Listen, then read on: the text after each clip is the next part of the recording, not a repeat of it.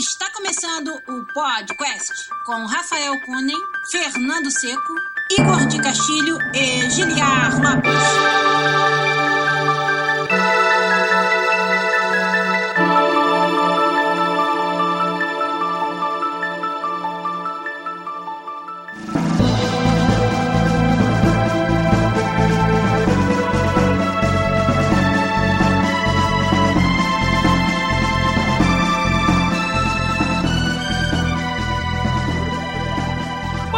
Podcast na área, galera!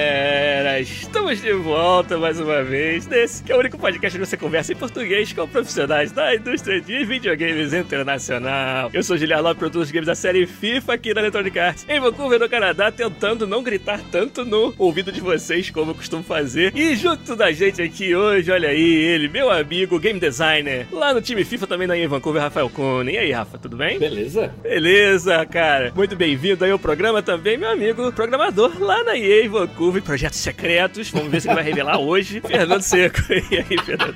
E aí, beleza? Meu projeto secreto é secreto. O negócio já sabe. E com a gente hoje aqui, rapaz, não é o Igor de Castilho, olha aí, é um convidado. É, e é o cara que sabe qual é o projeto secreto do Seco. Ih, rapaz! Sei mesmo, não sei. Não sei de nada. Se soubesse, não falaria. Fala aí.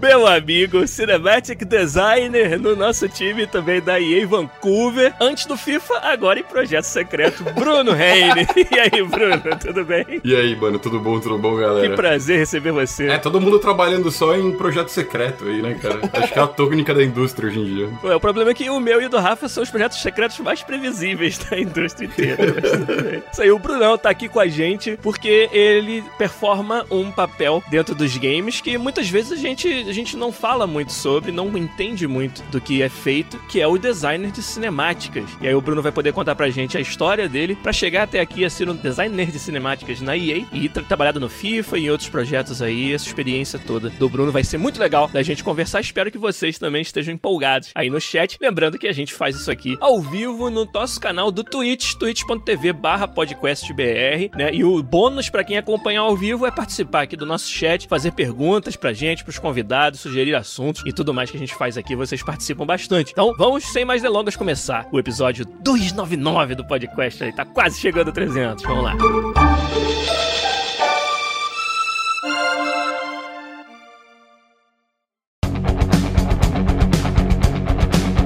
Começar o quê? Com a gente, a gente sempre começa falando dos jogos que a gente tá jogando, as coisas que a gente tem feito. Bruno, você é o convidado de hoje, convidado da vez. Então conta pra gente o que, que você tem jogado, assistido, que vale a pena falar. Bom, cara, essa semana eu joguei bastante coisa até, acho que foi meio atípica. Eu joguei o Cadence of foi desenvolvido aqui em Vancouver também.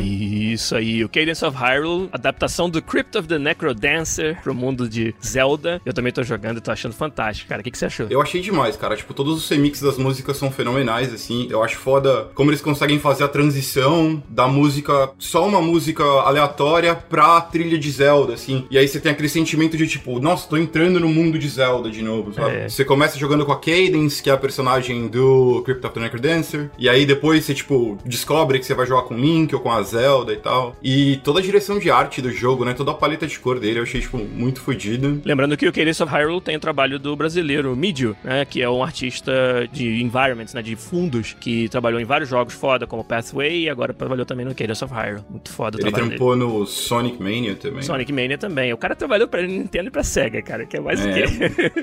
Na década de 90 ele tava feito. Nossa. Mas na década de 90 ele não ia trabalhar pros dois nunca, que ia ter no contrato dele lá que não pode. O que mais que você fez de bom aí? Eu joguei Bloodstained, mas eu não, o novo do Igarashi, mas eu não sei se ele é tão bom assim. Quer dizer, sei lá, ele valeu o que eu paguei, assim. Joguei, me diverti algumas horas aí com ele. Pra quem gosta de Symphony of the Night, eu realmente recomendo, mas ele parece um Symphony of the Night sem tanta personalidade, assim. Ele não tem nenhuma animação 2D, é tudo 3D e tal. Symphony of the Afternoon, então. Caralho. O Bloodstained é aquele projeto do Iga que foi bancado via Kickstarter inicialmente, né? Demorou bastante pra sair. Agora tá disponível. O- eu lembro que o Fernando jogou tipo um spin-off que eles fizeram, né? Que foi o Curse of the Moon. O que, que você achou, Fernando? Ah, eu gostei bastante, porque é muito nostálgico, assim. Dá pra ver que a influência Castlevania 3 é muito presente. Nos personagens, o level design, no gameplay mesmo, o jeito que joga, assim, sabe? Muscle memory funciona muito bem, assim, nesse jogo. Muito legal. Você transportou coisas que você já lembrava, então, né? do- Dos Castlevania antigos pra esse jogo. Maneiro. Aham, Foi bem gostoso de jogar. E assim, o jeito que eles fizeram, dá pra ver que foi usado uma paleta de 8 bits pra representar o jogo. Foi bem true, né? É um projetinho bem legal que vale a pena olhar, sabe? Se Legal. tiver um dois pilas sobrando, com certeza vale a pena. Dois pila aqui no Brasil também é conhecido como 58 reais.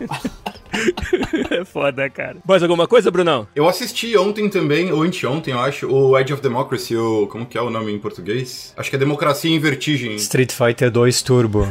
Democracia em Vertigem que tá no Netflix. Democracia em vertigem, olha aí. E eu recomendo, sim, sei lá. Eu não quero me aprofundar muito nele, porque ele é bem político e tal, mas eu recomendo que as pessoas assistam, eu acho. É um documentário legal. Mas é sobre o quê? Pra gente entender. Ele é sobre toda a época dos governos de esquerda no Brasil até ah, o impeachment e depois o novo governo que tá rolando agora. Entendi. Ah, então é sobre o Brasil, olha aí. É sobre o Brasil, ele é todo Ah, sobre o Brasil, claro. feito por uma brasileira, é, mineira, eu acho. Petra, alguma coisa, não vou lembrar o nome agora. Mas é um bom documentário, cara, eu recomendo. Legal. Tenso. E você, Fernando, o que, que conta pra nós? Eu ando meio fora de, do mundo, mas eu tô jogando um Epic 7, um jogo de mobile. Eu tava jogando Puzzle Dragons, aí o pessoal começou a conversar comigo, e aí eu vi que todo mundo ao redor, assim, tava jogando esse Epic 7, né? Cara, eu fiquei super impressionado com a apresentação do jogo, e eu falei, não, tem que dar uma olhada nesse negócio. E eu tava até conversando com o Rafa ontem sobre isso, que eu acho que ele dá um, um bem além do que é um, um jogo tradicional de mobile, sabe? Que a gente é acostumado. Qual que é o estilo do Ele jogo? é um, um side-scroller RPG.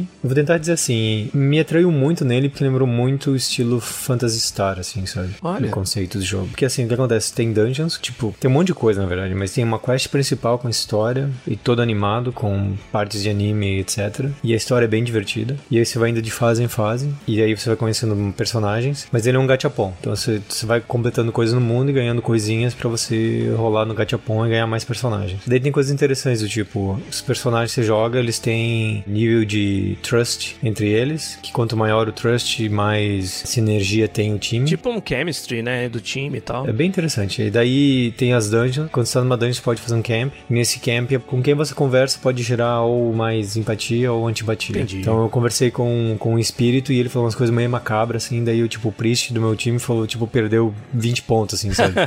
Aí todo mundo foi neutro. Mas é legal que a história é bem feita, assim, sabe? Bem escritinha e é, e é divertido, porque é bem história descompromissada japonesa. Apesar de ser um jogo coreano, é bem aquelas coisas absurdas, do tipo, ah, esse aqui é o espírito salvador, não sei o que, é um gato, assim, sabe? Ou tipo, tem o, o bardo que começa a cantar e quando ele vê um rato ele grita e sai correndo e joga mandolinha, assim, sabe? É um live service, né? Mas a quantidade de atividades que tem é ridículo, assim. Você tem areninhas que você vai fazer PVP, você despacha teu time fazer atividades, você tem negócio pra mandar fazer fazendinha. Parece que tem um monte de mecânica, né? É, a cada hora você tem alguma coisa fazendo negócio, se você quiser. Ele é super bonito, joga super bem, o som é legal, história é legal. E o gameplay é basicamente um side-scroller, onde cada um tem três ataques. Você pode escolher os ataques que você quer. Existem várias classes diferentes, é guerreiro, mago, warlock. Todos eles tem, pode ser daquela coisa tipo fogo, Sim. terra, água, daí tem luz e Tem dark. aquela brincadeira do pé do papel tesoura. Daí o que acontece é a complexidade exponencial, porque não só são as classes, mas também são os elementos e balança entre o time. Legal. Daí você pode fazer craft de equipamento. É bem complexo, assim, eu fiquei super impressionado. É o com- jogo que fez você largar o Puzzles and Dragons? É isso mesmo? Não, eu jogo junto, na verdade, os dois. mas é que o Puzzle Dragons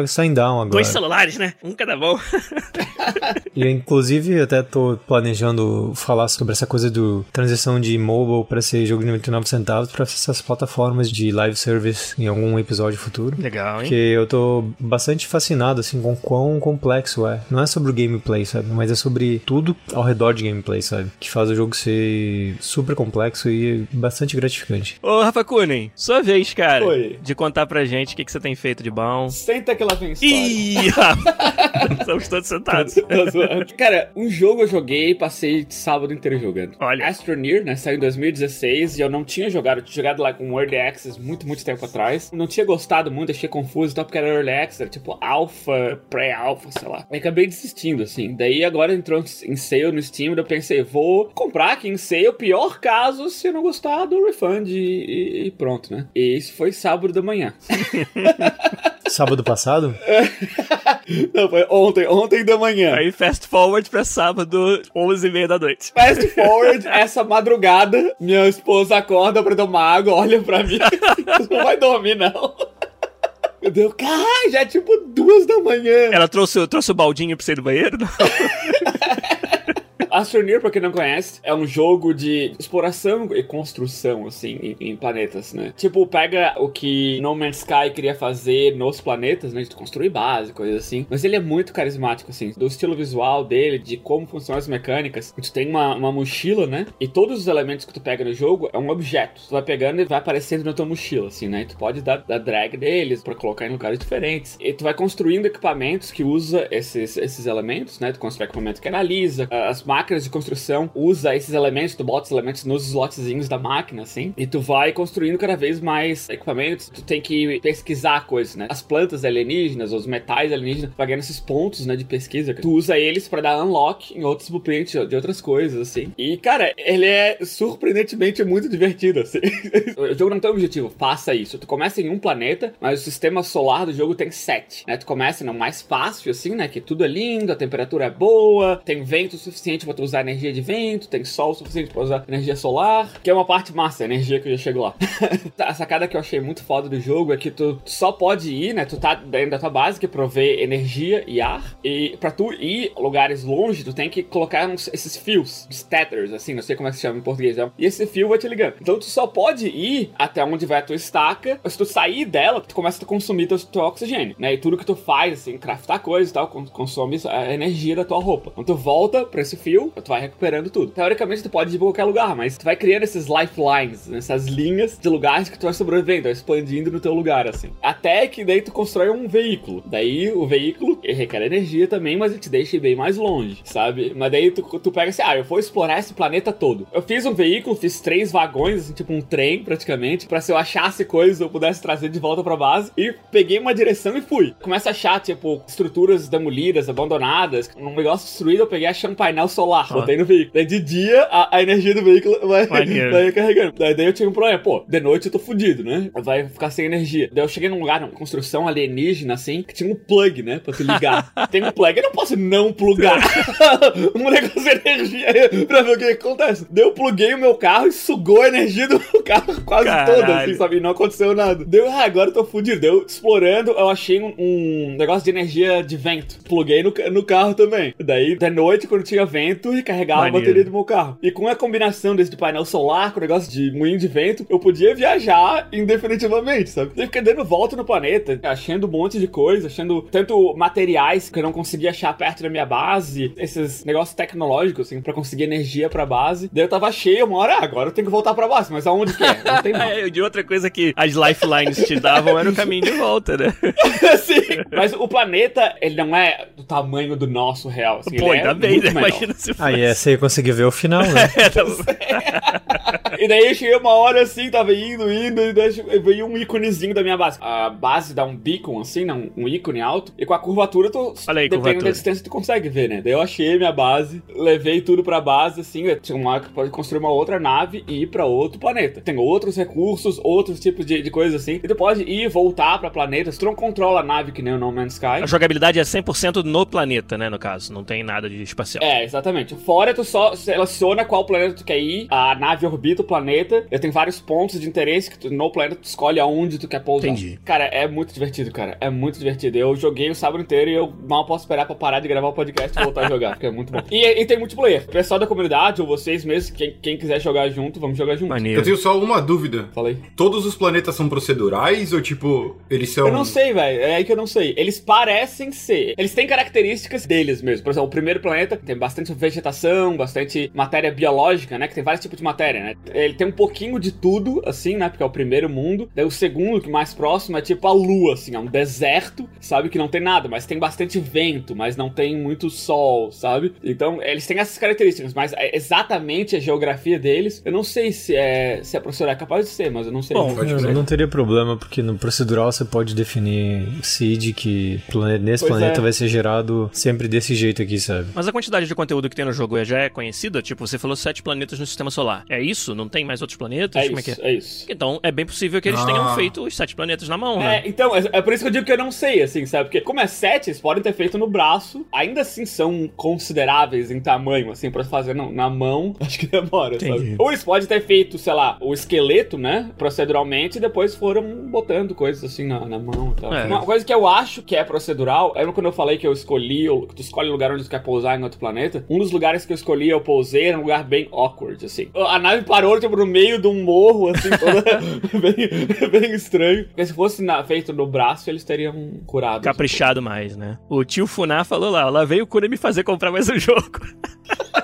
Foda, né? Ele faz isso com todos os amigos dele. Ele não tá fazendo você comprar jogo, não, velho. Você compra o que você quer. Ó, não sei não, hein, Fernando? É mais forte do que eu às vezes, hein? Bom, da minha parte de jogo, eu tô jogando Cadence of Hyrule, como o Bruno falou. Tô querendo começar uma série de lives no nosso canal sobre Resident Evil 2 Remake. Acho que vai ser bem divertido me ver tomar susto. O pessoal falou pra jogar na dificuldade mais difícil. Isso não vai acontecer. Mas acho que vai ser bem divertido só explorar o Resident Evil 2 Remake, que é um jogão. Tô vendo aí quando é que a gente vai começar. Além disso, eu assisti um seriado que tinha saído já há um tempo, porém eu não tinha dado bola pra ele. Se chama American Crime Story. Tem duas temporadas e a primeira é sobre o julgamento do O.J. Simpson, né, aquele jogador de futebol americano que foi acusado e depois inocentado do assassinato da ex-esposa e de um outro cara, mas que virou parte da cultura americana essa história do O.J. Simpson e muita gente acredita piamente de que ele cometeu os crimes e conseguiu ser inocentado através de um trabalho fantástico da equipe de advogados. Eu tô nessa, nessa turma que acredita que foi isso que aconteceu. É, então, o que eu tava mais curioso pra ver o seriado, se eles eram capazes de fazer um seriado sobre esse assunto sem tomar partido, sem os próprios autores e escritores decidirem. A gente vai mostrar que ele fez, ou ele vai mostrar que ele era inocente, ou que era culpado. E é impressionante como a escrita é bem feita pra deixar a dúvida no ar. Não é um documentário, até existem documentários sobre esse assunto, mas esse é, um, é uma obra de ficção com atores, né? O Cuba Gooding Jr., por exemplo, faz o papel do O.J. Simpson nesse seriado. O John Travolta faz o, o advogado principal no início da história, depois muda de advogado e tal. Mas famosamente foi um advogado negro, né, que conseguiu usar toda a discussão racial pra dizer que a polícia tava querendo perseguir o O.J. Simpson por ser negro. Então tô chegando lá nessa parte da história ainda. Nada disso é spoiler porque é conhecido, né? Spoiler. pois é,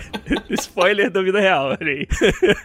e eu, eu realmente estava muito curioso pra ver como é que eles iam conseguir navegar essa, essa dúvida, né? Vamos dizer, não tomar partido, não ser imparcial enquanto fazendo o, o seriado, e eu achei que eles conseguem fazer isso muito bem. A cinematografia é bem legal, apesar de ser um pouco antiquada já, é, me lembro o início dos anos 2000, umas cenas assim que hoje em dia é meio cringe, tipo, tem a pessoa sentada no banquinho da praça, então a, a câmera ela vem voando, assim, sabe? Lá do alto, passa pela praça, não sei o que, e aí para na pessoa, assim, pra dizer, caralho, essa pessoa agora vai, vai fazer algo importante. Um cinematic designer do, É, do- mas- dessa série aí tava aprendendo a usar timeline.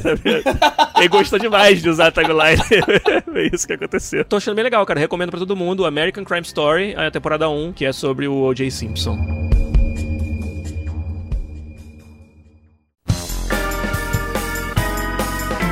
Tenho dois avisos pra dar antes da gente continuar e começar a falar da história do, do Bruno. Um deles é que o pessoal que participa da nossa comunidade participou também de uma Game Jam, da Game Imp Jam número 1, a primeira vez que foi feita. Né? O pessoal da Fatec de Americana que fez essa Game Jam e o jogo vencedor, um nome que eu achei muito legal, que é Retro Adventures of the Dead.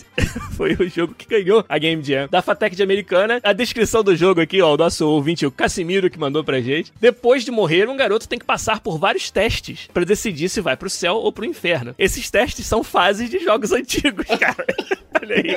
A entrada do céu é a carteirinha gamer do cara, sacou? Muito divertido. Então eu vou deixar aqui pra vocês o, o link, né, pra conferir o jogo que ganhou a Game É, Jam. Juliano, e tu acha que o seco ia pro céu ou pro inferno? Ah, pô, Baseado nos jogos só que ele jogou. do, do podcast, só quem ia pro céu era o seco, cara. Chega lá, bota o controle na sua mão e fala: Ninja Gaiden 3, termine sem morrer, é só ele. True gamer. Esse conceito que você acabou de falar começou a ter uma, uma onda de animes que é baseado nisso. O cara morre e vai pro mundo, aí ele descobre que é um, virou um MMO, assim, sabe? Tipo, e o conhecimento de MMO poderosos do outro mundo dele, de classe, etc., ajuda ele a ter vantagem naquele mundo, Entendi. sabe? Vira uma onda, tipo, ridícula. Ué, o South Park não fez um episódio que o Kenny vai pro céu e fica lá usando o PlayStation Vita, o PSP, eu acho, pra ficar controlando o- a guerra dos, dos anjos contra os demônios da Terra, assim, é muito engraçado. Isso é engraçado mesmo. Kenny, a história é, o Kenny era, tava viciado nesse jogo, ele jogou tanto que ele morreu de fome, sei lá, sabe? Morreu porque tava viciado no jogo. Mas na verdade era o pessoal do céu convocando ele pra ser o, o escolhido pra jogar, sabe? E ganhar a guerra. É muito engraçado. O outro, o outro anúncio que eu tinha que dar é sobre nosso get together, né? Nosso hangout do episódio 300, ao vivo, a gente vai fazer em pessoa. No sábado que vem, a galera que mora em Vancouver, que ouve a gente, olha aí, só, só aqui nessa live tem quatro já. E mais, com certeza, a galera do chat aí que, que tá por aqui, já decidimos o local. Então vai ser no sábado, dia 29 de junho, né? Sábado que vem. Vai ser depois do almoço, a gente não marcou o horário certo ainda. Tem que entrar na comunidade do Discord pra poder acompanhar. A gente vai criar uma, uma salinha de chat só pra isso ali, pra dar as notícias desse encontro. Vai ser no Boteco Brasil, que é o lugar melhor pra gente fazer, né? Um restaurante e boteco temática brasileira, com donos brasileiros que tem aqui em Vancouver, ali na, na Naimo Street. Eu vou mandar o endereço bonitinho pra vocês. A gente vai marcar o horário também. E vamos fazer no sábado que vem. Ó, o Docas TV falou: Boteco Brasil aqui do lado de casa. A gente mora perto, então, porque eu moro Beleza. E lá, cara, é excelente. Vai ter. Tem coxinha? Tem coxinha, claro, pô. Coxinha, pão de queijo, Aí. pastel, Guaraná Tática, cervejinha, 51. E aí a gente pode fazer um lanchinho lá e gravar algo, cara, alguns, alguns snippets aí pro episódio 300. Não sei se vai ter um wi- Wi-Fi bom o suficiente pra gente fazer uma live, mas se tiver, a gente até entra, entra ao vivo lá. Mas vai ser no sábado, então agora. Mais detalhes, você que tá interessado, tem que acompanhar a gente lá no nosso Discord. Todo mundo já sabe, todos os nossos posts aí tem o link do nosso Discord, que a gente vai se encontrar aqui em Vancouver no sábado que vem, fazer um, um Boteco do Podcast lá no Boteco Brasil.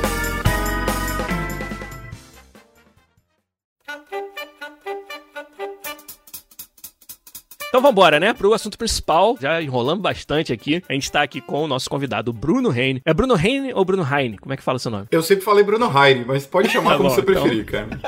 Bruno Flor. Pode ser, cara. Brunão da Massa. Se você me chamar de meu bem, eu venho, cara. Não tem problema. Facinho assim, né? Olha aí.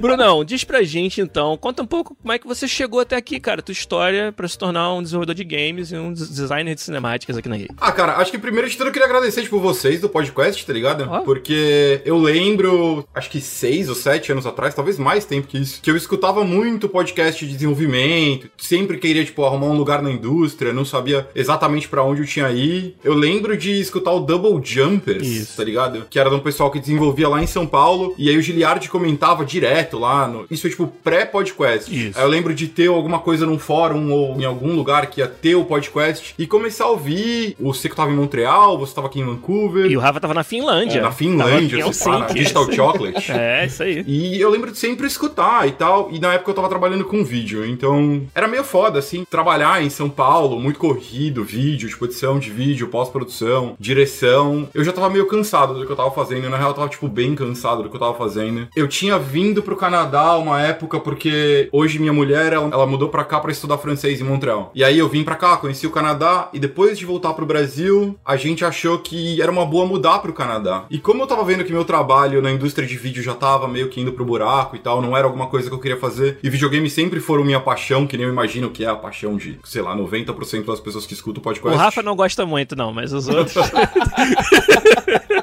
Mas você sempre fica tentando procurar qual que é o jeito que eu vou conseguir entrar nessa É, indústria, rapaz. entendeu? O que que eu posso adicionar pra essa indústria que o meu skill set vai contribuir com o que mais eu posso aprender pra tentar entrar. E eu lembro desde essa época, tipo, já começar a estudar bastante, instalar Unity, instalar Unreal, começar a mexer com sequencer. Acho que não tinha sequencer na época, acho que era Matinee no, no Unreal. Tentar, tipo, estudar o máximo possível, aprender o máximo possível de desenvolvimento de level design, de arte, de programação, de tudo que eu conseguisse aprender. Dá o máximo de chances que você conseguir pra você mesmo, né, cara? É, cara, acabou que eu saí do meu trabalho, eu e a Mari a gente casou e a gente decidiu que a gente ia mudar pro Canadá. A gente pegou toda a grana que a gente tinha e tal, de rescisão e sei lá, tudo que rolou do Brasil, e falou: não, vamos mudar, eu pego minha grana, vou estudar. Eu estudo um ano de game design em Vancouver e você pode trabalhar, porque eu vou ter o visto de estudante, e a gente tenta pra ver o que que dá, né, cara? Que me parece um movimento bem arriscado pra claro caralho. que é, já ia Tá falar. ligado? Mas, mano, eu falei, é, é isso aí, tá ligado? Tipo, eu- É, te- teve bolas de aço aí nessa hora. Você e a Mari. E eu acho que eu não conseguiria, tipo, estar aqui hoje em dia se não fosse pela Mari, Entendi. entendeu? Eu acho que a base que ela me deu aqui foi, tipo, muito foda, tá ligado? Aí eu mudei pra cá. O bom foi que tipo, a gente mudou e eu pude ir nas faculdades que tinham aqui de game design. Então eu fui no hoje instinto Art Institute of Vancouver, Yes. que agora é La Salle. Fui na VFS, fui na Van Arts. Fui em todas as... E, tipo, consegui negociar bolsa aqui com eles, que é uma coisa que eu recomendo pra todo mundo, porque do Brasil eu não conseguia negociar bolsas tão boas que nem Tango aqui. Uhum. E isso foi fundamental pra eu começar a fazer VFS. Você estudou então na VFS, que é a Vancouver Film School. Film School, Tem é. uns dos cursos de, de design de games mais, mais conhecidos aqui da cidade, né? Mas ele é uma porta de entrada. Ele vai te ensinar o básico que você tem que saber sobre desenvolvimento de Como jogos. todo curso, Bruno. É Vai te colocar aí. em contato com muita gente muito empolgada e querendo muito fazer aquilo, sabe? Muita gente muito apaixonada mesmo por aquilo. Entendi. E quando eu acabei, eu tava vendo que a maioria dos meus amigos não conseguia, tipo, arrumar emprego em lugar nenhum, nem como QA, nem como nada. E tava meio foda, sabe? Tipo, você fica com o cu na mão, fala, cara, tá meio que acabando a minha grana. Esse era o meu shot, tipo, é tipo o Hamilton, tá ligado? Eu vou jogar aí É, shot. lembrando que mesmo com bolsa o curso não é barato e tem um monte de outros Não. custos que você tem que arcar por conta própria pra pra se desenvolver durante esse tempo aí, né? Isso, e se eu tivesse sozinho, eu jamais conseguiria ter feito, Sim. porque, cara, é muita grana e o curso ele é integral. Eu virava à noite trabalhando nos nossos jogos e tal. Entendi. Aí que vem toda a contribuição da Mari, tipo, da gente estar junto e tal. E quando acabou, eu ainda não tinha conseguido um trampo na indústria, eu tava trabalhando com um vídeo de novo aqui em Vancouver, fazendo freela e tal, tentando me manter, vendo toda a parada de visto e sempre procurando emprego, sempre falando, cara, mas ninguém sabe alguma coisa que vai rolar aí, tipo, em algum estúdio. Tem a Coalition aqui que tava blooming na Isso. época, né? Estudo da Microsoft que faz o Gears 5. Tem a EA, tinha muita gente indie. Eu conheci o Nels Anderson, que foi level designer no Firewatch, antes disso no Mark of the Ninja, que são jogos fudidos. Tem a Clay, eu tenho amigos que trabalham Sim. na Clay. E sempre, tipo, procurando. E no final, no Indeed, que é tipo um site de procurar emprego Uhum. do Canadá, eu achei uma vaga pra EA de Cinematic Designer. E eu falei, cara, será que eu mando alguma coisa? Porra, é foda, porque, tipo, mas eu vou mandar. Mas se eu mandar só meu currículo, não vai dar em nada. Então o que eu fiz foi, eu editei um vídeo inteiro pegando cinematics do FIFA, coisas de gameplay do FIFA e, tipo, montei, tipo, um videozinho de um minuto e meio, assim, sabe? Só mostrando, tipo assim, cara, eu consigo me virar com vídeo e videogames. Se você me jogar nesse bagulho, eu vou conseguir fazer alguma coisa. Mandei, aí eu lembro que eu tinha o contato da Gessenka, que era do HR da EA, e falei, cara, eu vou mandar um e-mail pra ela também. Falar assim, olha, cara, tô mandando aqui, eu já mandei pelo Indeed, mas qualquer coisa que me ajudar, eu consigo um emprego. E no final, ela achou interessante que eu tava muito empolgado com aquilo e mostrou a minha application e o vídeo pra Katie Scott, que na época era Cinematic Lead lá no FIFA, no, no Journey, e ela gostou e me chamou pra uma entrevista. Eu, tá ligado? Falei, mano do céu, fudeu, tá ligado? Tipo, Fudeu. o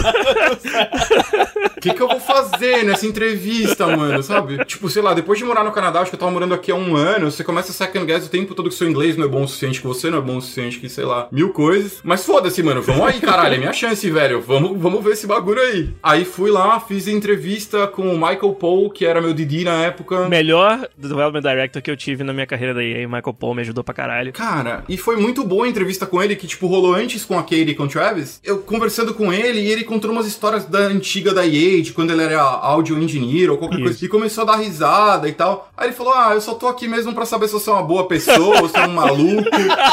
eu acho que eu já sei, então. Bola pra frente, você vai fazer entrevista com quem importa agora aí, que os caras podem te contratar. E foi foda, tá ligado? Ele meio que quebrou meu gelo, assim. E aí veio a Katie e o Travis, e aí ela perguntou o que eu sabia, não sei o que, blá blá. Pediu pra, tipo, eu atuar, pra mostrar assim, assim, um jogador de futebol cair no chão. Que, como que você vai mostrar qual tipo de animação que você quer fazer? Ah, assim, assim, assado. Não, mas mostra aí, rola no chão. Caraca! E eu, beleza, mano, vamos aí, rolê e tal, não sei o que. Foi meio atuação, sabe? Conversando. E eu lembro de uma pergunta final que ela fez assim: você se vê como um cinematic designer ou como um, um level designer, ou game designer? né? E eu falei cinematic designer, porque, tipo, o meu background já é de vídeo. Eu aprendi vídeo, eu aprendi a fazer como as coisas parecem boas no vídeo, tá ligado? Eu quero usar isso ao meu favor pra aprender muito mais coisas sobre desenvolvimento de jogos. E deu certo. Não foi tão certo assim. Eu tive um contrato lá na EA por nove meses. Você entrou como temporário. Temporário, isso, nove meses. Aí quando acabou o contrato de novo, cu na mão, nada vai mais dar certo, minha vida vai acabar, puta que pariu. quando que eu vou arrumar um emprego na indústria de novo? Nossa, foi bom enquanto durou, melhor voltar pro Brasil agora. Esse, esse foi o teu primeiro dia, né? Esse foi o teu primeiro dia. É isso? É isso mesmo? Muito bom. E aí eu voltei pro outro, pro, pro segundo Ixi, meu cachorro tá uivando aqui, cara. Até o cachorro do Bruno ficou nessa dúvida, né? E agora? O que, que a gente vai fazer? E o foda é que ele é canadense, ele não ia ter visto Porra, pro Brasil, tá ligado? Ele ia tá Nem fudido. fala português, coitado. É só o gato fala português, tá ligado? O cachorro só fala Eles não inglês. se entendem, né? O gato e o cachorro, não é? Até a história dessa. que você contou.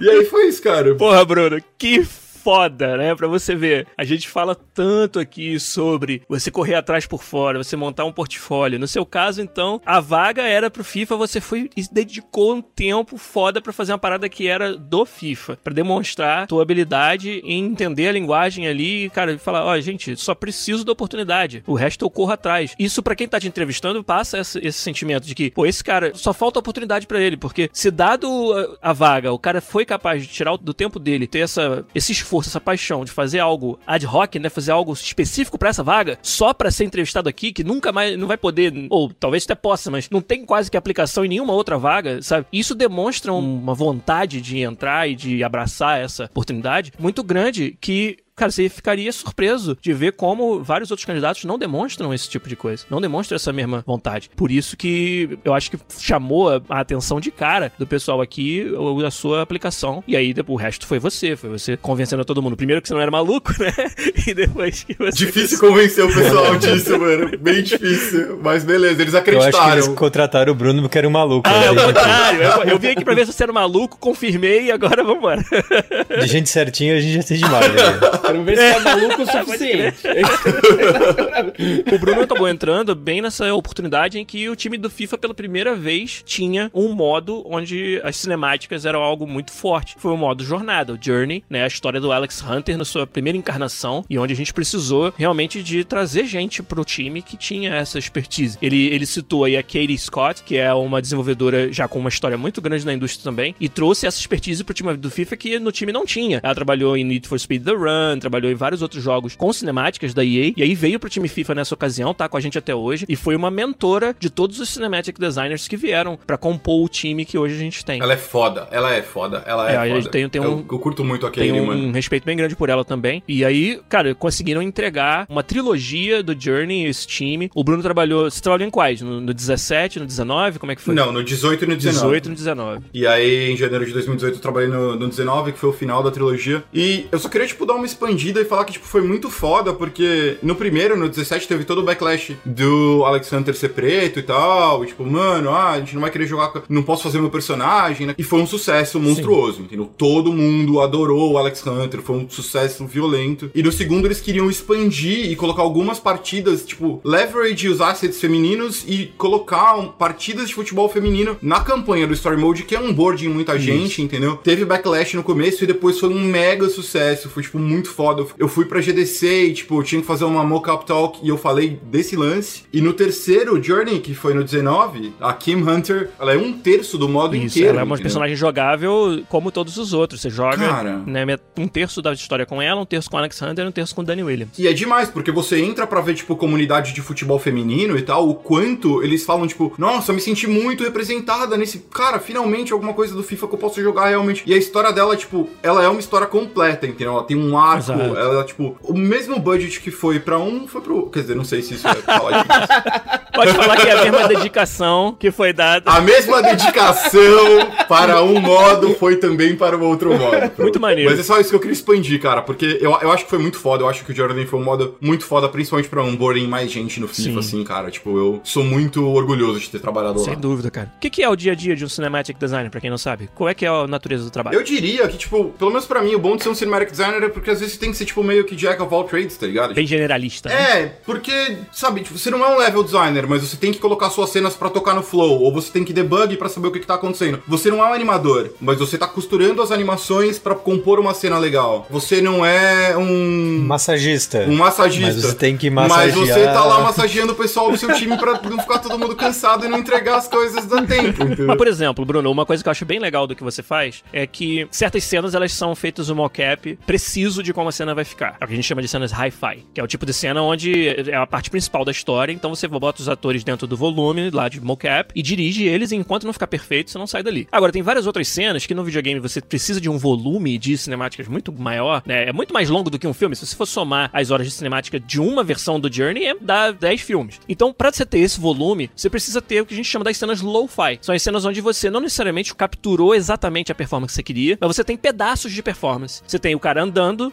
girando, sentando, levantando a mão. Você pode controlar os braços, pode controlar o, as feições do rosto. E o trabalho de um cinematic designer no FIFA, em muita capacidade, é fazer essa costura. É extrair performance de pedaços de performance que foram gravados separadamente. Isso para mim é um Yeah. trabalho fantástico, assim. Como é que foi para você quando você descobriu que isso era parte do que você ia fazer e como é que, que você achou desse sistema todo? Foi foda, porque, tipo, essas cenas, por elas terem essa natureza, é onde você pode expressar mais a sua criatividade, tá ligado? Isso. Como é uma cena que ela não tem uma câmera muito fixa, que a gente tem só uma direção, aí a gente pode fazer a câmera. Eu vou querer essa câmera, eu vou usar essa lente, eu vou usar esses tipos de corte, eu vou costurar essas animações, eu vou usar esse tipo de áudio pra vender minha cena, entendeu? Então foi foda, assim. E você vai só aprendendo mais e mais, sabe? Tipo, você vai aprendendo como funciona a câmera pro timeline, e quando você vê, você tá fazendo câmeras pro gameplay, entendeu? E quando você começa a pensar em como você podia transformar uma experiência de vídeo cinemática real pro engine, sua cabeça começa a abrir e você vê a quantidade de coisa que você tem a mais de controle. Eu tenho controle total sobre toda a iluminação lá, entendeu? Eu tenho controle total da escala de todos os personagens que estão lá. É tipo um playground pra quem já teve em ambiente de set de, de cinema ou de vídeo. Porque é como se você tivesse em controle de todas as variáveis, entendeu? E tá tudo ali pronto pra você compor a cena que você quer. Contanto que o engine esteja, tipo, te entregando Contanto que não tenha um bug. tá? É. Que é a outra parte que eu também acho foda, sei lá. Aí acho que é um pouco mais do meu lado técnico, mas principalmente quando você tá finaling e tal, volta muito bug. E tem um sentimento gostoso, tipo, de você entrar no, no bagulho, no software e, tipo, falar, o que que tá de errado nessa cena? O que que tá acontecendo de errado nessa lógica que tá quebrando e não tá tocando minha cena? Ou por que que isso aqui não tá funcionando? E você vai indo cada vez mais e mais e aprendendo cada vez mais. E quando você descobre o bug, quando você descobre o que que tava errado naquela porra, você fala, mano, da hora, velho, eu sou muito inteligente, puta que pariu, É? velho. Acabei com aquela porra, velho. Agora tá tocando perfeito no jogo por minha causa, velho. É isso aí. É do caralho, mano. É, é, é foda. É foda, é foda. Ó, vamos escolher algumas perguntas do chat aí, gente. Qual que vocês gostaram aí? Fala pra mim. Bruno, batata ou estudar? Batata estudar. Olha, eu gosto mais de batata, mas eu gosto mais de estudar também. Bruno, biscoito ou bolacha? Eu não acho que meu, meu sotaque é tão boça assim, mas beleza, mano. Vamos, vamos pra frente. Na sua opinião, qual seria o ponto principal de fazer um cinematic pra um Kickstarter? Eu não entendi direito, eu acho. É, ele deve estar perguntando como que você venderia seu jogo no Kickstarter usando a cinemática. Eu acho que você pode fazer um trailer pro seu jogo. Eu acho que é mais interessante do que fazer só uma cinematic, assim. Fazer trailer é uma parada foda, hein? É uma, é uma arte, cara. Você vender algo assim, tendo 30 segundos pra mostrar o que tem de melhor na parada e conhecer o público-alvo que vai assistir. É foda, fazer trailer é muito maneiro. A gente tem um time bem forte de desenvolvimento dos trailers aqui na EA Vancouver, com alguns brasileiros, inclusive, que eu tô tentando convencer, trazer um dia aqui pra conversar com a gente. É, o MediaWorks, né? Tem um outro cara que perguntou uma parada técnica aqui. Bruno, você faz parte da edição também? Ou é mais de transições das CGs entre o jogo? São as próprias CGs, assim. As cenas, as NIS, não Interactive Scenes, elas são parte do jogo. E sim, a gente faz toda a edição que ocorre dentro da cena. E aí, diferente de uma edição num Final Cut ou num Premiere, em vez de você só cortar um vídeo, você tem que saber quantos characters você vai ter lá, como que eles não vão pop na tela, entendeu? Então são outros, outros desafios que você vai ter editando uma cena. E também elas não são CGIs porque elas tocam todas em engine, né? Então, tipo, toda a customização, tudo va- vai pra dentro do jogo. Isso, Pelo menos não são no, um vídeo gravado. no Journey. É, não é só um vídeo gravado, não é nada, pelo menos no Journey nada é pré-renderizado. E tem um motivo muito forte pra que seja dessa forma. Um deles é a customização do seu personagem, né? A partir da segunda edição do Journey, a gente já permitia que o Alex Hunter tivesse diferentes cortes de cabelo, tatuagens. Como é que você ia fazer isso em vídeo? Você ia ter que ter todas as combinações possíveis gravadas, cada uma num vídeo e tocar o vídeo certo. Então não, a gente toca a cinemática em engine com o Alex Hunter. E aí surgem bugs engraçados, tipo, ah, essa cena, quando ele tem o cabelo Black Power, o cabelo dele tá batendo no teto, sacou? Então vamos refazer. Do carro, né? É. tinha, o do carro tinha vários problemas. É. Ele de carequinha, beleza, mas o cabelo Black Power dava merda. O trabalho do cinematic designer, principalmente no debugging, é cuidar de todas esses, essas variáveis, né? E é muito interessante. Shoutouts pro Travis aí, mano, que não entende nada de português. Olha aí. Outros motivos pelos quais é dinâmico, às vezes os atores na cena são dinâmicos. Tipo, na temporada 18, que o Bruno trabalhou bastante, você tinha um parceiro parceiro de ataque, que podia ser um de três jogadores diferentes: o Thomas Müller, o Griezmann ou o Dele Alli. E esses jogadores são personagens diferentes, com performances diferentes, com alturas diferentes. Então, em determinadas cenas, o Alexander tinha que olhar pra cara do parceiro, só que o Thomas Müller é muito mais alto do que o Griezmann, por exemplo. E aí o Bruno tinha que trabalhar nessa parte toda de escala, de como é que você faz para funcionar nos dois casos. Essa natureza dinâmica é que faz com que o design de cinemáticas, na minha visão hoje, ele seja muito parecido com o design de várias outras features. Ele é game design, é uma especialidade do game design com todas as, as dificuldades que você tem em qualquer outra área do jogo. Não é mais, ah, o cara que faz a cinemática é o cara do vídeo, sabe? Eu, eu acho que os skills, eles se cada vez mais se comunicam entre o cinematic designer e um outro game designer, level designer. Você falou aí, animação, animadores, né? E isso é muito interessante. Eu acho que é uma área empolgante pra caralho de estar, tá, porque você tá tocando em vários desses pedaços do jogo e descobrindo como é que se desenvolve jogos de uma forma muito maneira que eu fico muito feliz de ter tido essa oportunidade de já entrar na indústria com um emprego numa área com tantas bifurcações, entendeu? E conversando com tanta gente diferente do time, é muito legal. No jogo que eu tô trabalhando hoje, entendeu? Tipo, você vê que todo o background que você teve em Cinematics, o quanto te ajuda para resolver novos problemas que você vai ter em jogos que tem câmeras mais presentes, por exemplo, do que o FIFA, sabe? Uhum. E é, cara, é demais, sabe? Um outro nível. E eu, eu sinto que se eu não tivesse tido toda essa experiência como cinematic designer no Journey, que isso ia faltar para mim agora, Entendi. sabe? Então, sei lá, cara, acredite nos seus sonhos. É, isso aí. É isso. Mais perguntas aí, vocês escolhem do chat ou vocês fazem vocês mesmos? Eu vi uma aqui que eu gostei, não era bem uma pergunta, mas era. Ah, Uncharted mandou um abraço. eu, o cara falou aqui. Eu, eu acho assim, eu não acho que cinematics do jeito que a gente tem hoje em dia, apesar de elas serem dinâmicas, que nem as que a gente tem no Journey e que a gente tem no The Witcher e nos Mass Effect, que você tem bastante coisa que pode mudar, né? Cinema, posicionamento de câmera, que eu acho que Dynamic Cinematics é tipo o futuro e tal. Uhum. Mas eu acho que mais que isso, essas cinemáticas que você deixa o controle do jogador, mas você sabe exatamente quais são os controles que ele vai ter para gerar uma experiência cinemática, isso é o futuro. A sabe? cinemática é jogável, olha aí. A cinemática é jogável. Ela é a, a bridge entre o gameplay e a cinematic, entendeu? Você tá usando os elementos de storytelling para contar uma história, mas você não tá tirando completamente o controle do jogador só para ser expositivo. Eu acho que isso é o futuro no campo de cinematic design. Olha aí. E eu mando outro abraço também pro Uncharted. é foda. abraço pro God of War também, nesse caso, que já deu um passinho importante nessa direção, hein? Sem cortes, é. sem nenhum corte. O God of War foi foda pra gente que mexe com essa área, foi realmente fantástico. Você mencionou algo que é o meu interesse hoje na minha área, é o que eu faço, que é cinemática procedural, que é quando você você não desenha a cena, você programa um sistema que faz o design de cinemática. Programar, nesse caso, é algo visual, com ferramentas que não são necessariamente código. Hoje, dentro do FIFA, toda a parte de cinematografia dentro do durante a partida é feito de forma procedural. Então, quando o cara dá um chute, a bola passa pertinho da trave e sai pro tiro de meta. Aí vai mostrar um replay daquilo. Aquelas câmeras não foram posicionadas à mão ali, porque você não sabe da onde vai sair o chute, onde estava o jogador. Se tem um outro jogador na frente bloqueando a câmera, se a bunda do juiz entrou na frente da câmera da hora de mostrar, sabe? Tudo isso é tão dinâmico dentro do jogo como FIFA, você precisa programar um sistema que vai ter todas as câmeras à disposição e vai ter critérios, parâmetros para escolher qual câmera usar a cada momento. E isso é um sistema de cinemática procedural, que é algo bem raro de ver nos games, e mas que jogos de esporte, no geral, precisam implementar de alguma maneira. E essa é uma área que virou minha paixão, né? Já há muitos anos que é o que eu trabalho, meu time trabalha, o time de broadcasting do FIFA. E para mim, o futuro das cinemáticas também passa por esse lado, também passa por você conseguir programar sistemas robustos de uma IA de um diretor, praticamente, né? Uma IA de alguém que está decidindo que câmeras usar, onde focalizar em cada momento. Isso é um problema bem interessante de desenvolvimento de jogos que eu, pelo menos, tenho uma paixão grande por fazer. Eu acho foda. Eu acho que esse é o caminho para onde a indústria tá indo, é. sabe? Você gerar um conteúdo cinemático que ele é sempre diverso, que cada vez que você tem aquela experiência, ela é uma experiência única para cada jogador e não só uma cena pré-renderizada, por mais que eu adore Final Fantasy VII e relembre dessas cenas até hoje, tá ligado? É. Hoje em dia você tem que entregar mais, assim, Também sabe? Acho. E eu acho que customização e dinamismo no conteúdo cinemático vai ser muito presente na indústria de jogos daqui para frente. É eu acho que a gente vai parar de borrow do cinema e começar a desenvolver nossas próprias linguagens.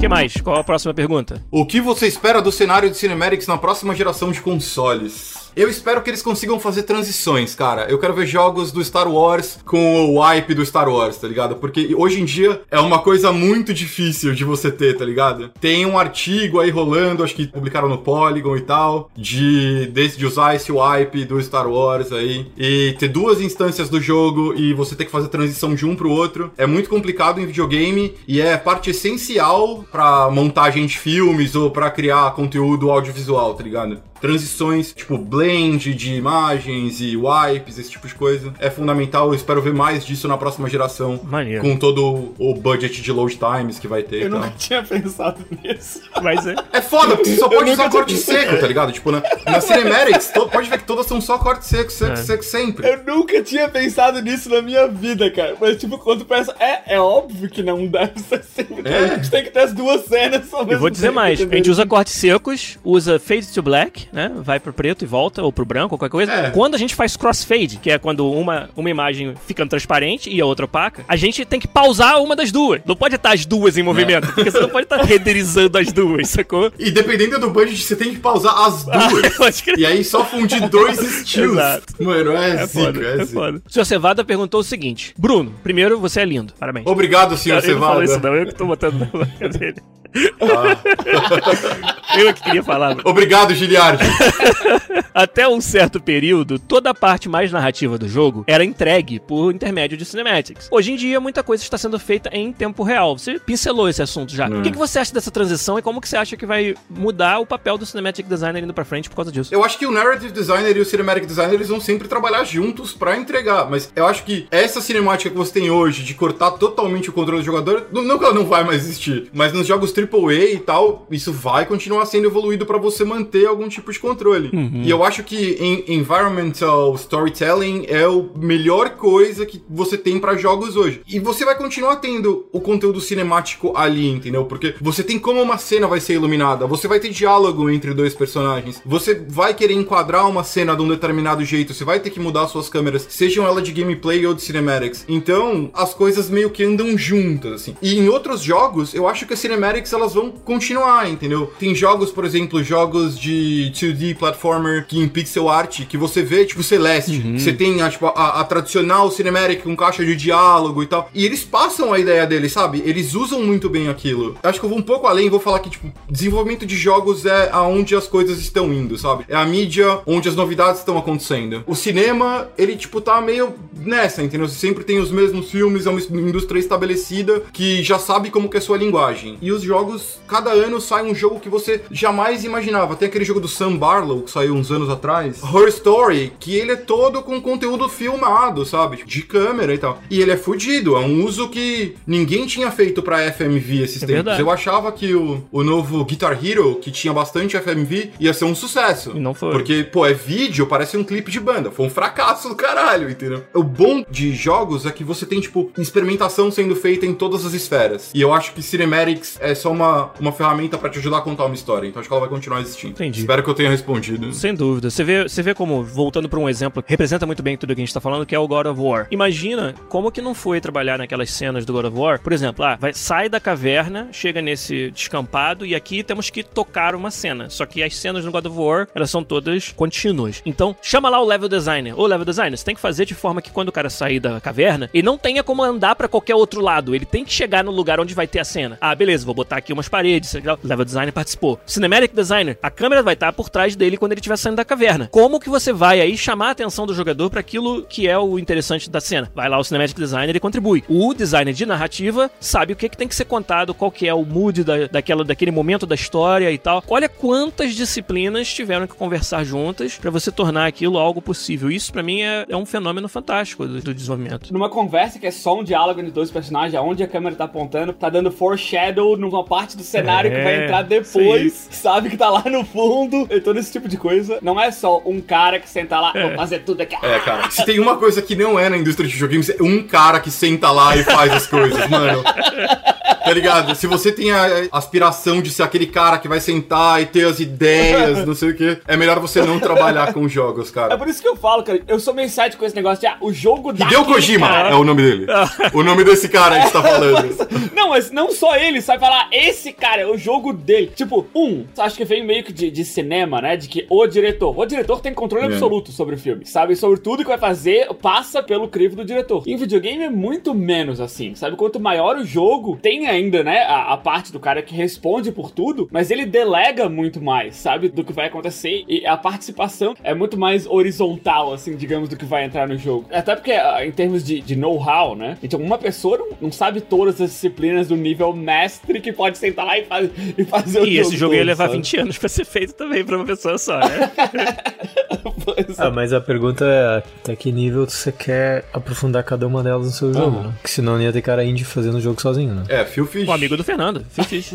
É possível atacar todas as disciplinas, mas não ser over, Não com a overlord mesma em todas. profundidade, né? não com o mesmo volume de conteúdo, é isso aí. É, e por mais que a gente fale do Hideo Kojima e que, ah, ele não é o diretor, ele coloca o nome dele em tudo, é realmente digno de nota o quanto ele consegue ter uma consistência em todos os trabalhos dele, sabe? A série Metal Gear, todos os jogos, eles têm aquela cara de Metal Gear, entendeu? Mas que ele fez todo o trabalho, eu acho que Não, óbvio eu que acho não. que não. Eu acho que a figura do diretor de filme e a figura de o que seria um diretor, que eu acho que essa posição nem existe pra jogos, seriam muito diferentes. São entendeu? muito diferentes, são muito Mas essa coisa do, do Kojima eu não acho muito diferente do que era Sid Meier, Civilization. É, não mas- sei o que, não sei o que. Tipo, é a mesma pocheca, sabe? Mas o próprio Sid Meier é só o nome dele. Mas é, no começo era o que fazia as pessoas Sim. comprar É. o produto, né? Pela identificação. Pelo, ó, esse cara é Acho que foda. por se identificar com o cinema. Não, né? é porque na, na época que uma, realmente uma pessoa fazia jogo, uma, duas pessoas faziam o jogo, e tinha o cara, ah, não, esse jogo é dele, e ele, sei lá, as outras pessoas ajudaram ele, seja lá o que for. Mas hoje em dia, até tipo, um diretor criativo de um jogo grande, ele não é o diretor criativo do jogo inteiro. Sabe, ele é diretor criativo de uma parte Hum. do jogo. E, tipo, Não, é, tem, tem um- o fato de ter, ter uma pessoa que manda no jogo inteiro, sabe? Não, o que você tá querendo dizer assim, tipo, não é ele que faz tudo. Tipo, ele pode até mandar, mas sim input de todo mundo, que é aí que contribui com o negócio. É. Diretor criativo vai dar a direção, a visão geral do jogo pra todo mundo, mas ele vai receber input de todo mundo, ele vai filtrar, ele vai ver se faz sentido ou não, mas ele é a bússola É, do jogo. ainda não, tipo, não é uma democracia ainda, sabe? Não é tipo, a gente vai votar em qualquer melhor feature. Ainda tem alguém que vai dar essa direção, sabe? FIFA, por exemplo. Tem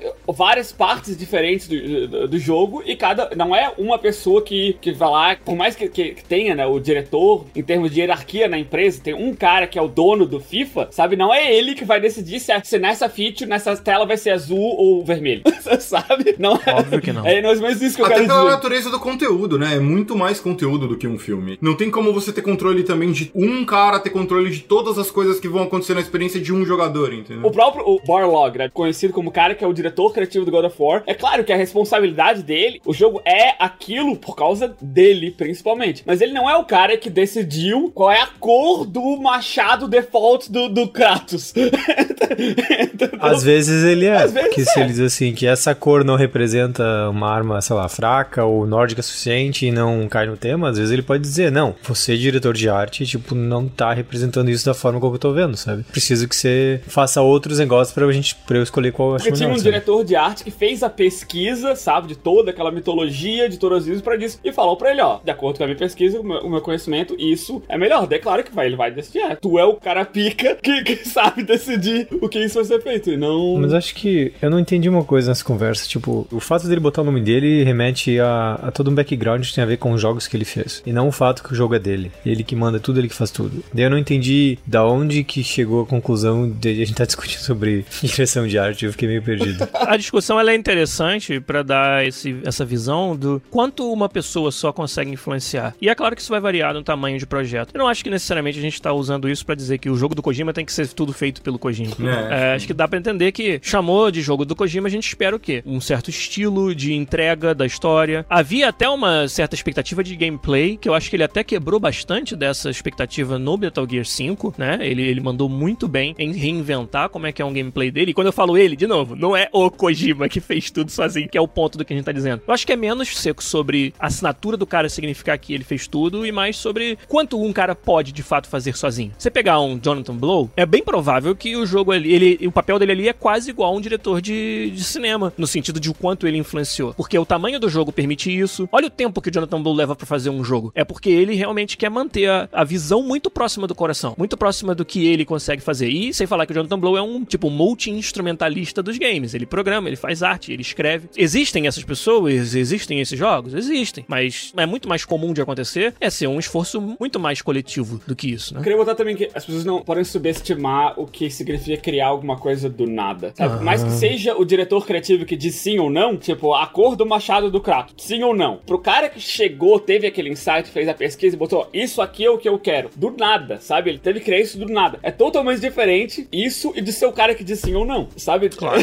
tu não pode subestimar a importância das pessoas que realmente fizeram e botaram aquilo para ser aprovado ou não, né? Você não teria nem o que aprovar. É. Exato, você não teria nem o que aprovar. É Exato. outro skill set, sabe? Tu dizer que gosta ou não de uma coisa e de fazer a coisa antes. É um outro skill set, sabe? Como é que é, Bruno, pra gente voltar para você, essa relação com os líderes do time? Você pode até usar exemplos do FIFA se você quiser. Uhum. Quando você. Ah, o Bruno vai trabalhar na cena 28 da história. Como é que chegava para você essa tarefa e o quanto de detalhe tinha e o quanto você tinha de liberdade para em cima desse detalhe, improvisar? Eu acho que eu vou falar um pouco do desenvolvimento do 19. Do 19? É, é difícil para mim, porque o que tá sendo desenvolvido agora é o 20, é isso? Então o 19. Isso. Que a gente tinha o purpose, a gente tinha um documento de design que era o Purpose and Payoff Document, que tipo, a gente colocava o que que ia acontecer na cena, o que que a gente queria tirar do jogador daquela cena e o que que a gente precisava mostrar naquela cena. Então, pra história continuar, o que que eu preciso mostrar, o que que o jogador vai perceber e o que que vai estar tá na cena. Todos os designers que trabalharam no Journey podiam pegar qualquer uma das cenas e escrever um Purpose and Payoff Document e falar, é isso aqui que eu acho. Claro que com a guia do diretor de cinematic, do Dylan, do produtor, do Jeff e tal, mas você podia pegar e escrever e falar o que você, o que você achava. Depois disso, depois desses documentos prontos, a gente tinha uma fase de previous que a gente ia pegar em engine e fazer uma versão o mais básica possível. Tinha gente que fazia com sketching, tinha gente que fazia no Photoshop. Eu fazia em engine, porque eu sempre quero usar o engine. Você põe os modelos lá e fala assim: essa aqui, ó, mais ou menos essa câmera, eu quero contar essa história desse jeito, desse jeito. Qualquer cena. E tudo isso era discutido depois em reunião, com toda a liderança. E aí a liderança falava assim: isso aqui é foda, mandou bem, esse moleque aqui, mano, sabe do que ele tá falando pra essa cena. Ou a liderança falava: pau no seu cu, moleque, você não sabe merda nenhuma do que você tá falando. Com essas palavras, é. Mas em inglês, é claro.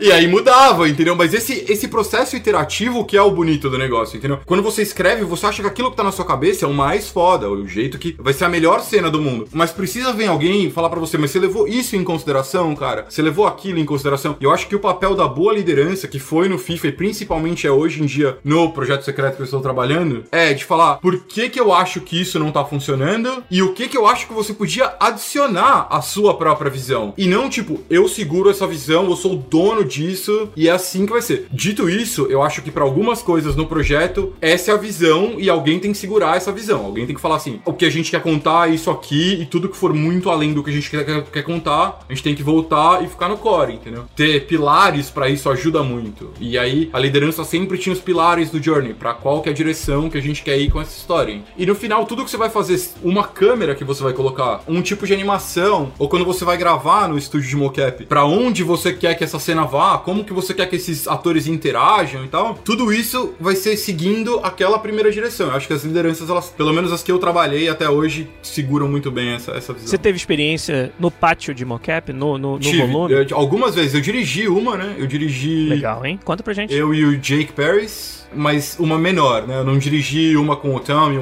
e com os atores e tal. Eu dirigi uma dessas que a gente tem pra captura de movimento, que eu tô tentando lembrar o nome em inglês agora e não consigo lembrar. e foi legal. Era uma atriz aqui de Vancouver, ela tinha uma escala média, então a gente podia, tipo, usar as animações dela pra bastante coisa. E toda a parte de background characters ou de uma animação que você precisa pra jogadores entrando em jogo e tal, a gente dirigiu com ela, entendeu? Então você faz uma lista de todo tipo de ação que você quer, grava três vezes. O ambiente é ótimo, tipo, pelo menos pra mim foi. O pessoal é muito, muito profissional lá no, no Capture Lab e é tudo muito rápido, sabe? Tipo, é T-pose, a gente grava T-pose vamos de novo, entendeu? E aí, pra quem é de audiovisual, é ambiente de set normal. Você tem um diretor de fotografia, você tem um diretor de cena, mas aí você tem todo o grid capturando os movimentos da pessoa e tal. E é fodido, assim, sabe? É uma, é uma puta tecnologia demais, assim. E também tem o lance do scanner, né? Que eles têm no, no, no Capture Lab, de escanear as face da pessoa, que eles têm um monte de 5D enfileirado e tal. É que hoje em dia o projeto que eu tô trabalhando, ele não tem tanto de mocap. Toda a animação é feita à mão, até pela natureza do projeto. Mas eu acho fudido, assim, sabe? É fenomenal o quanto de, de trabalho e de interesse o pessoal põe para te entregar uma experiência real. Isso aí, não é, não é por acaso, né, no final das contas, que o resultado sai com aquela qualidade que você não sabe, o, o leigo, o jogador, ele não vai saber explicar por que, que ele tá sentindo aquilo quando ele tá assistindo aquela cena, mas ele sente. É. E isso é que é a missão. E faz parte do, do que faz ser meio que mágico que a gente faz enquanto cinematic designers nos jogos, que é, cara, eu quero causar uma sensação em alguém que não sabe por que, que ele tá tendo aquela sensação, mas é a linguagem que eu tô passando através da minha cena que tá fazendo essa sensação ser sentida. E isso aí é, é parte da, da- da beleza, da mágica, da coisa que ainda me captura até hoje. Eu queria falar também que todo jogo que sai é um milagre, cara. Todos os jogos. todos os jogos que saem são um milagre. Então, tipo, quando você vai falar mal de um jogo e tal, pense duas vezes, porque, cara, dá muito trabalho, muito, muito trabalho qualquer jogo. Não, é bem fácil, Bruno. Bruno, é bem fácil. Ô, Bruno, cara. você não tá sabendo que dá pra modelar um Pokémon em 5 minutos? É? Qualquer um que abrir o Maia vai modelar um Pokémon em 5 minutos. Você não precisa do Maia, velho. Faz um círculo, faz um círculo, pinta de rosa o Jigglypuff, Cara. cara.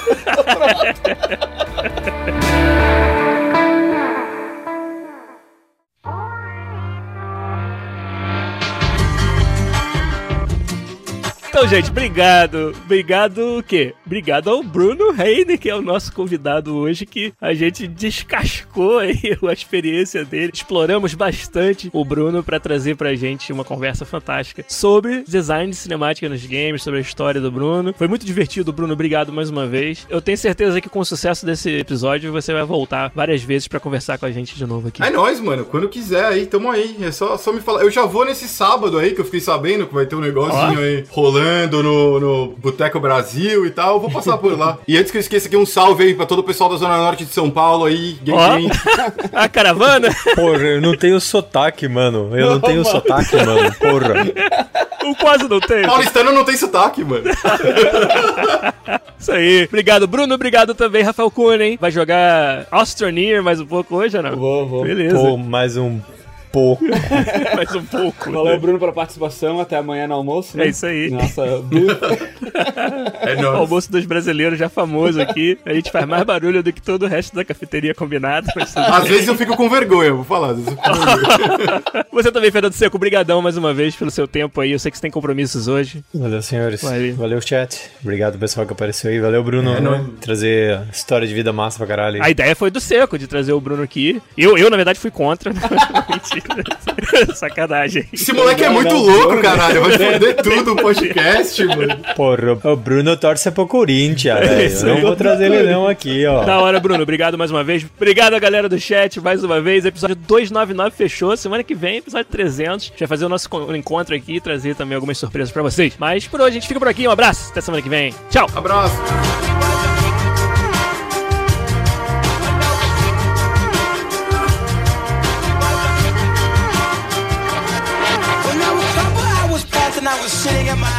The day was winding down and coming to an end. And so I turned to the TV and flipped it over to the news. And what I saw, I almost couldn't comprehend. I saw a preacher man in cuffs, he taking money from the church. He stuffed his bank account with righteous dollar bills. But even still, I can't say much because I know we're all the same. Oh yes, we all still got to satisfy those thrills. You know there ain't no rest for the wicked. Money don't grow on trees. We got bills to pay, we got minds to feed. Ain't nothing in this world for free.